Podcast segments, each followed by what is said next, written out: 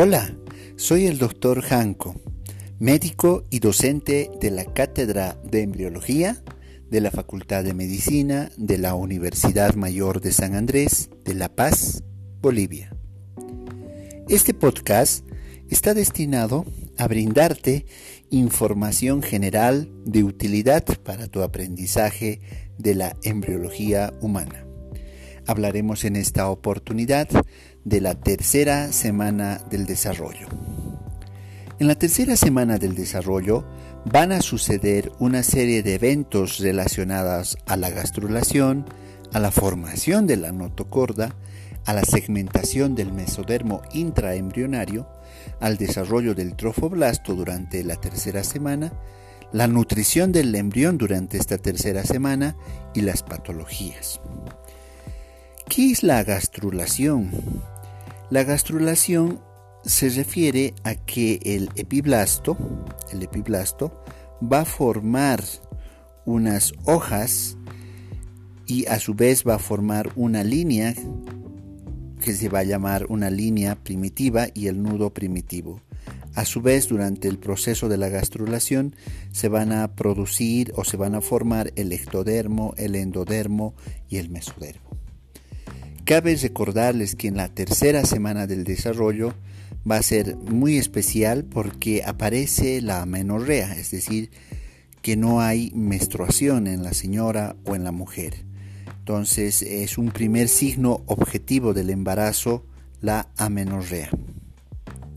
A su vez, la tercera semana del desarrollo se caracteriza fundamentalmente porque se van a presentar la mayor parte de las malformaciones congénitas. Eh, dentro del proceso de la gastrulación, decía que se forma la línea primitiva y el nudo primitivo. La línea primitiva aparece al final de la segunda semana del desarrollo, entre los días 15 y 17.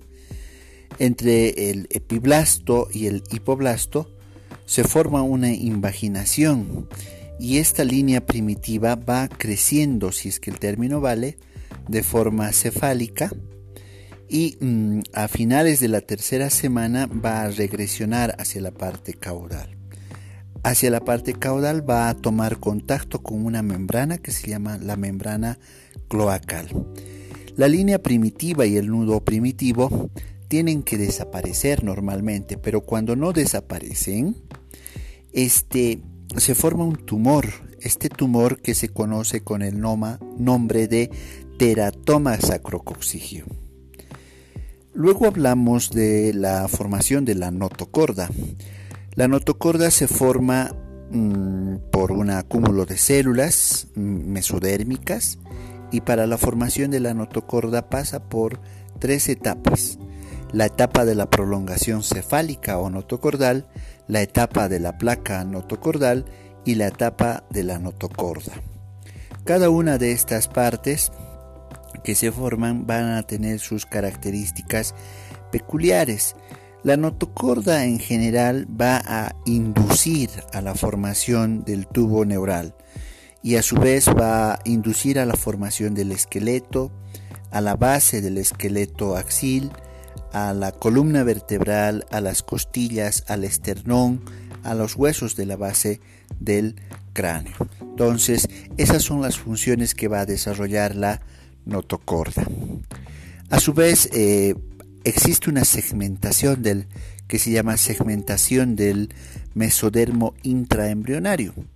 Y bajo esta segmentación del mesodermo intraembrionario se va a formar la notocorda, los somitos, los gononefrótomos, el mesodermo lateral, la placa cardiógena, el septum transversum, el mesodermo faringio, el mesodermo caudal.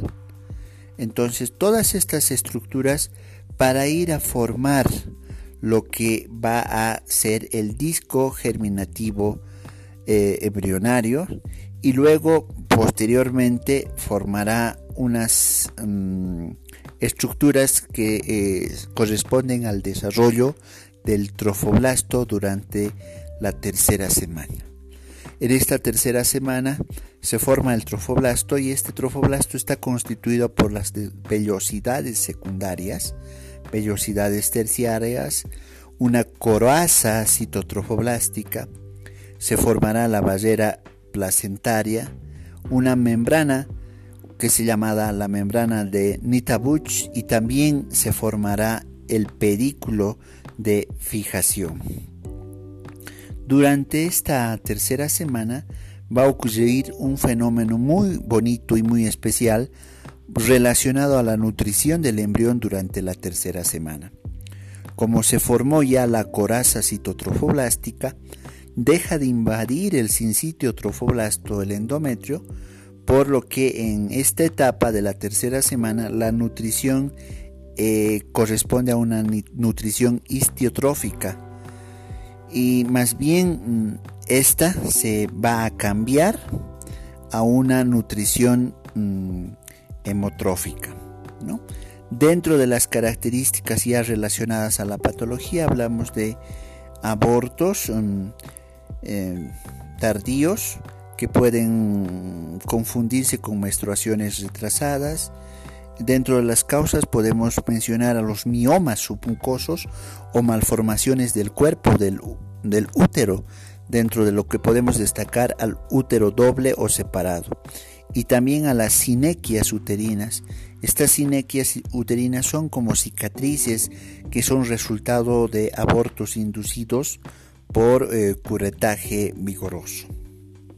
Esperando que haya sido este podcast de tu agrado, Pueden enviarme sus preguntas al Twitter arroba Álvaro Janco y si creen que este podcast es útil, ayuden a sus amigos y a sus compañeros compartiéndolo.